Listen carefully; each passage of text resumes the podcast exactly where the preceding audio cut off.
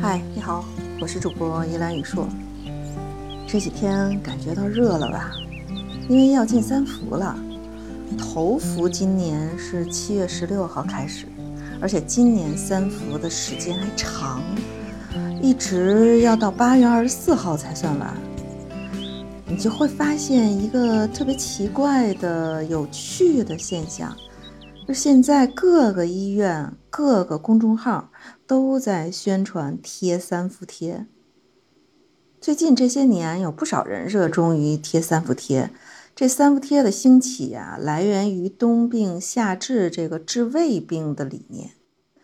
冬病夏治的这个理念，其实起源就是我们都知道的《黄帝内经》中《素问·四气调神大论》里边说的。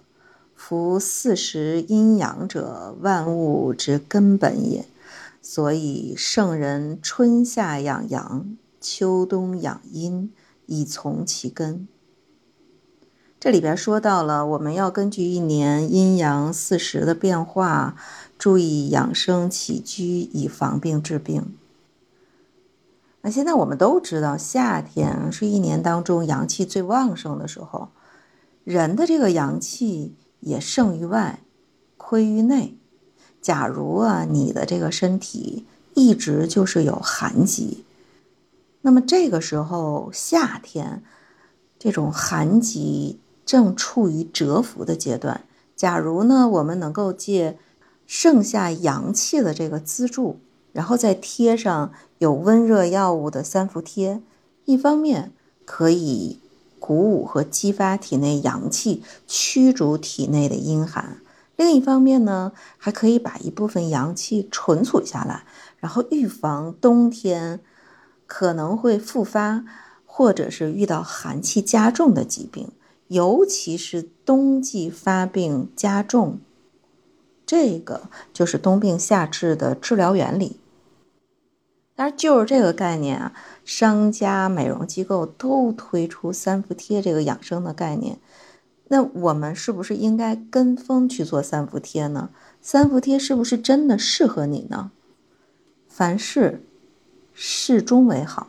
为了避免误用滥用，我们可以先了解一下三伏贴，然后再进行选择。首先要说的三伏贴。只是冬病夏治的方法之一。三伏贴嘛，顾名思义是跟三伏有关系。初伏、中伏、末伏是一年当中最炎热的这个时候。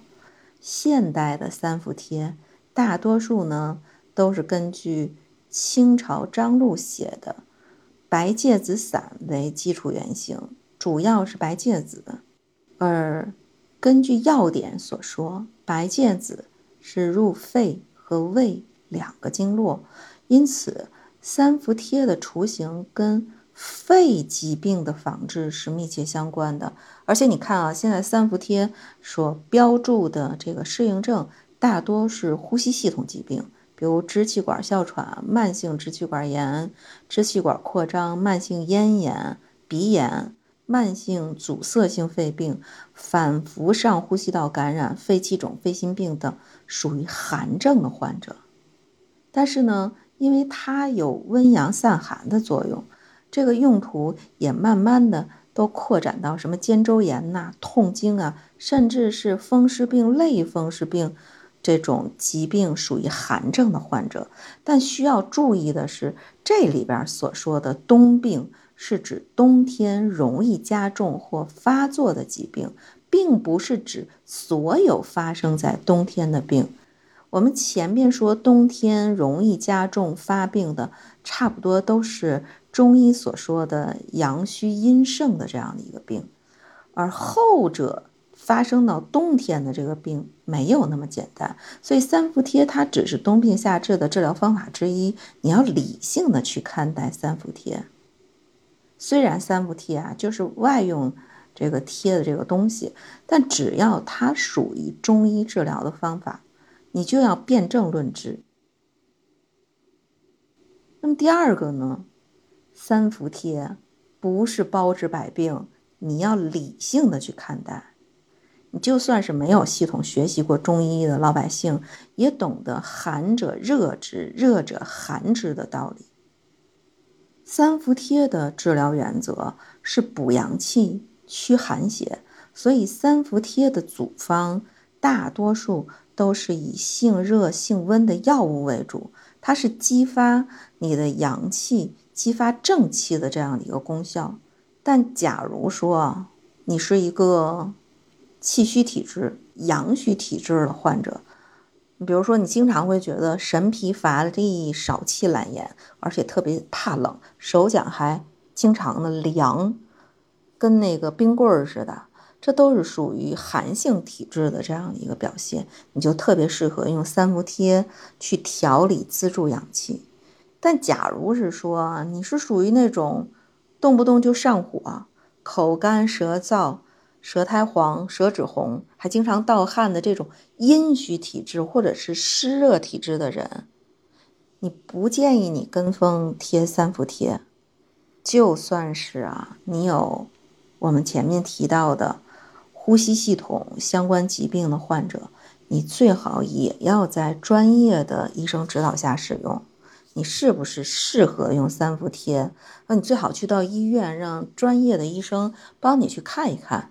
你不能说为了贴这个三伏贴而贴三伏贴，你其实还可以用中医的汤药啊、针灸啊，你同样也可以做到冬病夏治，也可以起到你想要的那种调理的作用。假如你现在用了三伏贴，那你三伏贴调理期间应该注意的这个事项是什么？调理期间切记谨记。一定要记得遵医嘱，比如啊，你不能吃辛辣刺激，什么海鲜呐、喝酒啊这种发物，否则的话呢，你很容易你就热毒湿邪蕴结，你会增加起红疹、皮疹、水泡的风险，而且一般来说。第一次贴三伏贴，你贴的这个时间不要超过两个小时。你贴的这个时间长了，容易刺激过度，皮肤呢可能会有灼热感，甚至还会起水泡，还有皮肤溃烂这样的一个风险。那关于三伏贴的治病的原理，其实就是通过辛温药物刺激穴位，来激发阳气，达到治疗的效果。所以接下药物之后呢，皮肤轻微的泛红，嗯，有一点点瘙痒，你都属于正常反应。你等它自然吸收，这个时候千万不能抓挠皮肤，否则容易加重皮损的程度。假如说你出现了小水泡，而且你不慎把它弄破了。你可以用这个百分之零点四五到百分之零点五五的碘伏的消毒液进行消毒，每天两到三次，再涂抹一些什么百多邦啊这种消炎的药膏，帮助伤口痊愈。假如创面太大了，你还是回到给你贴三伏贴那医院，你做专业的这个消毒。贴三伏贴之后啊，三个小时之内不建议碰凉水，而且要忌口生冷的食物。不能进行剧烈的运动，你尽量呢避开空调、电风扇，也不要直接吹着这个贴三伏贴的那个地方。那么以上呢，给您介绍了三伏贴是什么，三伏贴呢怎么去理性的看待，它不是包治百病，而且三伏贴调理期间注意的这个事项，我们也。做了简要的这个介绍，那么今天的节目呢就到此结束，我们下期节目再见。